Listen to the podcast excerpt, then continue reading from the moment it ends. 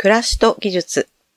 こんにちは、プレーンテキストの加野恵子です。このポッドキャストでは、暮らしと技術にまつわること、日々の生活と小売業のことについて、IT 小売業ライターの加野恵子がお話しします。えー、今日は10月31日で、えー、今日で10月も終わりです。と株式会社プレーンテキストは、こう、今日で9期が終わりまして、明日からとうとう10期目に入ります。よく10期も続いたなと思うんですが、えー、これもお取引先さんですとか、えっ、ー、と、いろいろ原稿を読んでくださる読者の方のおかげだなと本当にありがたく思っております。まあ、決算でですね、おかげさまで毎年わずかばかりですが、法人としては利益が出てまして、それを毎年年末、10月末にどういうふうに使おうかということを考えます。まあ、今年はですね、今期は3級もあってギリギリの着地になったんですけれども、毎年毎年繰り返して買っているものがあるなと思って、今回はそれをリストアップしてご紹介してみようかなと思ってます。と、まあ、大体まとめて1年分買ってるんですけれども、毎年必ず買ってるのがブロックロディアです。これはあの、よく売られているものより一回り大きなナンバー11というサイズのものを使っているんですけれども、えっ、ー、と、これにですね、毎朝タスクを書いて、えっ、ー、と、そのタスクが終わるたびに消し、で、一日が終わるたびに次のページにタスクを書き写して、えビリッと捨てていくというのが非常に楽しいです。もうこれ達成感がすごいあって、あの、トゥードゥの管理におすすめの手帳です。と、もう一つ買っているのが、えっ、と、カモイの MT のマスキングテープが10本ほど箱に入っているものがあるんですけれども、これも、まあ、いろんなところに日付を書いたりだとか名前を書いたりして貼るのに使っていて、えー、何でも使ってます。場合によっては工作とかに使うこともあります。あとですね、えっ、と、強粘着の大きなネオンカラーのポストイット。これも、まあ何でも買ってペタペタ貼って捨てるっていうのを気軽にするために、毎年決算の時に買ってます。とですね、この時期になると来年のカレンダーというのが気になるんですけれども、えー、決算のタイミングで買っているのがイノベーターというブランドの3ヶ月カレンダーです。10例えば10月、11月、12月というバラバラのカレンダーがあって、それを3つ並べて壁にかけられるようになってるんですけれども、やっぱ3ヶ月先ぐらいまでのことが見通せるっていうのはすごく精神衛生上良くて、あの、これを机の横に貼っていて、えー、チラチラ見ながらお仕事をしています。で、今年新たに買ったちょっと大きなものとしては、えっ、ー、と、急速充電器と IC レコーダーを買いました。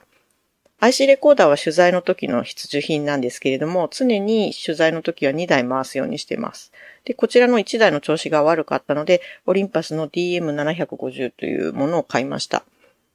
取材の時にスマートフォンで録音している方がいらっしゃるんですけど、私はちょっと心配性なので、えー、取材中に大事な電話がかかってきたらどうしようと考えてしまいまして、IC レコーダーを単体で使うようにしています。内容によってなんですけど、最近は、あの、LINE のクローバーノートというツールで、荒く文字起こし、これかなり文字起こしの精度が良くて、しかも無料なんですけども、これを、で文字起こしをしてから、あの、丁寧に自分で文字起こしをして、記事にまとめることが多いです。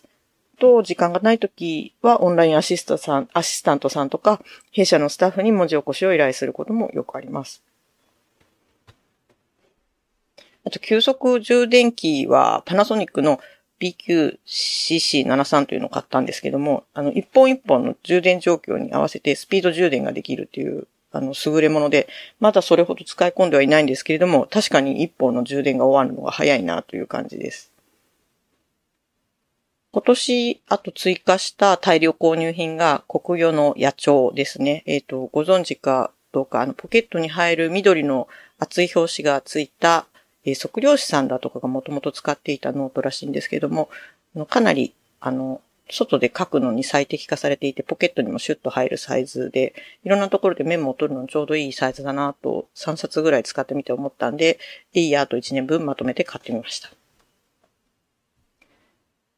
今期一番大きな買い物ですね。ノートパソコンを買いましたね。えっ、ー、と、私がノートパソコンを買う基準は、とにかく軽さで、10年近く NEC のラビーだとかを使ってたんですけれども、あの、今年は初めてさらに軽い、だんだんラビーが重くなってきてしまいまして、えー、今年は初めて富士通のパソコンにしてみました。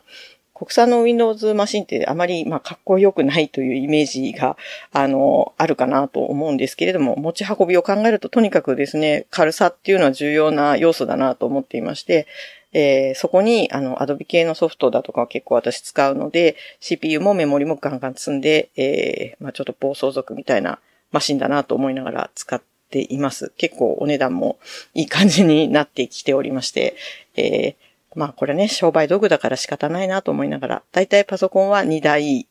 常に2台を使うようにしております。はい、これも、まあ、上長か、どっちかがぶっ壊れた時はもう片方を使おうという感じで、2台持ちというような感じにしております。毎年ですね、この時期アップルイベントがあって、決算に間に合うのかなとかハラハラしながらチェックしたり、新しいものを買ったりする楽しい時期かなと思います。今年はハッピーハッキングキーボードスタジオが発表されて、これもね、すごく興味があったんですけども、期末までに実況触れそうなので見送ることにしました。でも実況触ったら買いたいなと思ってしまうのかもしれません。家庭のことでは年末になると、あとは年賀はがきを作ったり、年末のハウスクリーニングの予約をしたり、年末年始のあの食べ物の手配をしたりすると、あっという間に年末が来てしまうなと思います。本当に10月から12月はあっという間ですね。ということで、皆さんは木をまたぐときに、年をまたぐときにはどんな買い物をしますか？ぜひ教えてください。今回もお聞きいただきありがとうございました。プレーンテキストのカノでした。またお会いしましょう。さようなら。